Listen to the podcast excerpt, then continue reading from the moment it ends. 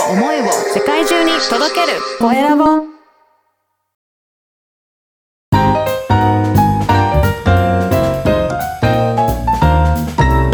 ポッドキャストの配信で人生が変わる。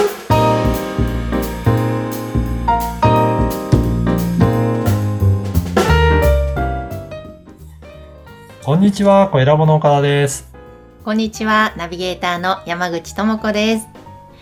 さて岡田さん今日はハワイからゲストをお迎えしていますねはい。えー、花水恵美さんに今日はゲストにお越しいただいております。恵美さん、よろしくお願いします。アロハあらはアロハーよろしくお願いいたします。よろしくお願いします。ね、あのー日本とはちょっと時差があるんですけど、あのー何度かね、えーはい一緒にあのお話もさせていただいたりとかしていらっしゃるんですけど、今日はあのゲストに参加いただいて、一緒に番組をお届けしたいと思いますので、よろしくお願いします。ありがとうございます。はい。なんか、あのーもう、ポッドキャストを始めてから今どれぐらい経ちますかね、花水さん。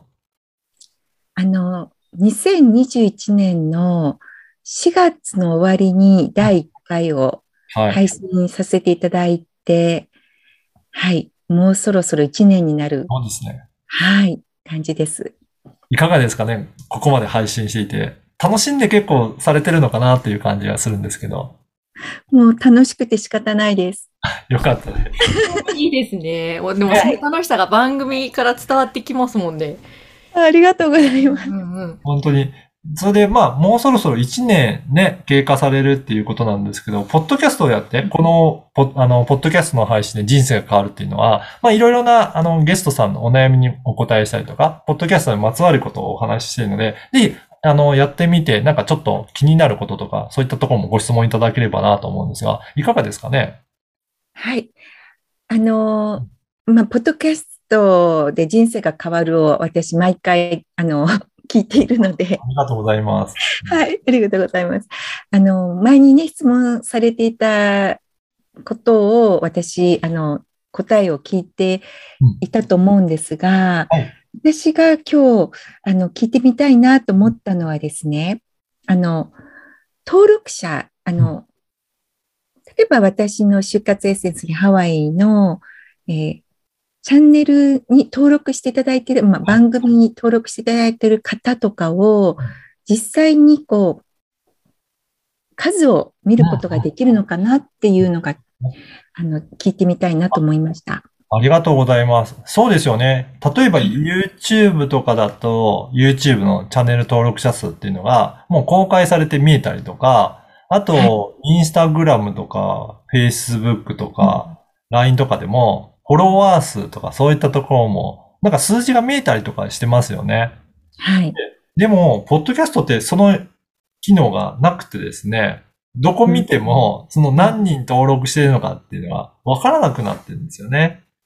で、実際に私も調べたりとかしたんですけど、なかなかそこの正確にその登録している人が何人っていうのが、ちょっと、あの、実際には数字として公開されてないような状況ですね。で、その一つとして、まあ何があるのかなっていうところですが、まあ Apple のサービスとしてそれがないっていうのもそうなんですけど、あの、ポッドキャストって、Apple Podcast でも聞けますし、Spotify でも聞けたり、Amazon Music でも聞けたり、あとは Google でも聞けたりって、その他にもいろんな聞けるようなアプリってあるので、あのー結論としては、それら、あのー別々のアプリになるので、えーどれだけ聞かれてる、あの、登録してるかっていうのが、えーなかなか把握するのが難しいっていうような状況ですね。で、えっ、と、コエラボではどういうふうにしてるかっていうと、あの、サーバーをうちの方では管理してるので、サーバーにどれぐらいのアクセスがあったかっていうのは、実は記録として取っているんですよ。なので、そこに来た情報をもとに、えこれぐらいの人がチャンネルをチェックしてるなとか、あとは再生されてるな、ダウンロードして聞いてるなっていうのが、えー情報が残ってるので、それをまとめて、えーご報告したりはしてますので、こういったサーバー上での集計になってしまいますね。そうですね。あの、毎月、あの、声ラボさんから送っていただけるので、はい。参考にさせていただいてます。ありがとうございます。はい。いえいえ、そう。だからそのあたりがちょっとポッドキャストの仕組みとしては、あの、見つけられないところがあるんですが、まあ、それでも、あの、参考には、あの、数値がどういうふうに伸びていってるかっていう参考にはなるのかなと思うので、ぜひそういったところを参考にしながら、誰のインタビューがよく聞かれたのかなっていうのは、チェックいただければと思いまはい。ありがとうございす。ます。はい。ありがとうございます。ありがとうございます。でも本当そのダウンロード数やリスナー数って数字で見ると励みになるし、はいもっとこうした方がいいんだなとかわかるからうん大切な部分ではありますもんね。そうですね。はい。うんえきっとね、同じような疑問を持ってらっしゃる方いっぱいいると思うので、今日のお話参考になさってみてください。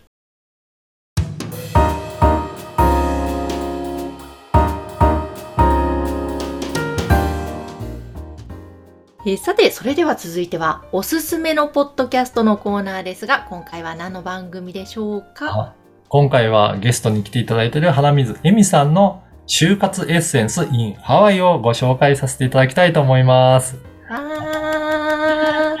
ぜひ、あの、恵美さんの方からちょっと番組紹介してもらってもいいですか？はい。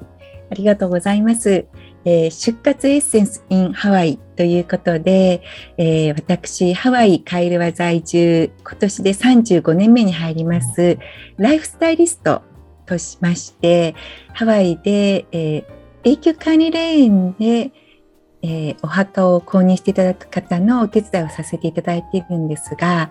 その墓、あの、そのお仕事をさせていただいたことをきっかけに、えーまたそのライフスタイリストっていう名前をですね去年日本のあのお友達の方からつけていただいたっていうことをきっかけにですねあの自分の、エンディングストーリーっていうのを私が、まあ、書き始めたっていう描き始めたっていうのもあるんですがそれを皆様にもあの一緒にエンディングストーリーを描いていただきたいな。あの未来のなりたい自分を見つけていただいてで最後まで自分らしく輝いて、えー大切に生き抜きそして生きた証、まあ、それはあの残された方の心の中にも生き続けるということもありますし、まあ、当霊園にお墓を持っていただいてそこに、えー生きた証として、まあ、彫刻などを彫っていただくとかっていうお手伝いもしてるんですがそういうあの生きた証を残していくっていうことをですね一緒にあのさせていただけたらなというのでこの番組を立ち上げましてそしていろんな方のインタビューですね。あの岡田さんと、はい、あのグッさんにも私の、はい、あのアフイホインタビューに出演さあのしていただいたんですけれども、い。ろんな方のですね、その人生のストーリーをえーシェアしていただいて、でその方のストーリーから、まあ、人生のヒントとか何かエッセンスをですね、あの見つけていただければあの嬉しいなという思いで続けております。本当にいろんな方出演されていて、あのー花水さんの人脈の広さというか、なんか本当にハワイと日本をいろいろつないでいらっしゃるんだなというのはすごく感じられますね。ありがとうございます。あの岡田さんにも素敵なね方をご紹介いただいて、そうです。はい、だから、ポッドキャストの発信している方ともつながりもできていて、あそれで発信もね、されてますよね。はい。なんか花水さんがそのインタビューされていった中でこれまでたくさんの方何かあのまた感じられたこと新しい発見とかってあったんですか？そうですね。グッさんと同じで、この方って決めるのが難しいんですけど。うんうんうんうんはい。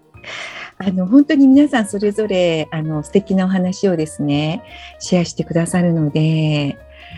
あのでも私グッさんのお話もすごく印象に残っていてありがとうございます。はいあのグッさんがですね日本の酒蔵さんをね、えーまあ、コロナに入って皆さん大変なところをまあそう活性化させられたらっていう思いとかあの本当配信されてる方って自分のためにというよりも何かこう人のためにお役に立ちたいっていう気持ちの方が多いなっていうのをすごく感じていてでそういう方とのインタビューの時はやはりすごい共感がもっともっとあの感じられてすごく勉強にもなりますし、はあ、やっていてよかったなっていうふうに思います。いやあなんか嬉しいです。ありがとうございます。私も対話してて。そうですよね確かにあのやっぱり聞いてる方のプラスになればそれからインタビューした方もまたそこから何か広がればっていうのはありますもんねはい、そうですね。いやーぜひぜひあの素敵なね方々のキラリとした人生いろんな内面のさまざまな部分をこう花見さんが引き出していらっしゃるのでぜひ聞いていただきたいと思います。ありがとうございます。今日ご紹介した番組は花水さんの就活エッセンス in ハワイこちらをご紹介しました。さて番組では皆様からのご質問ご感想もお待ちしています。LINE 公式アカウントを番組の説明文のところに記載しています。URL から登録をしてぜひメッセージお送りください。岡田さんそして花水さん今日もありがとうございました。はい、ありがとうございました。ありがとうございました。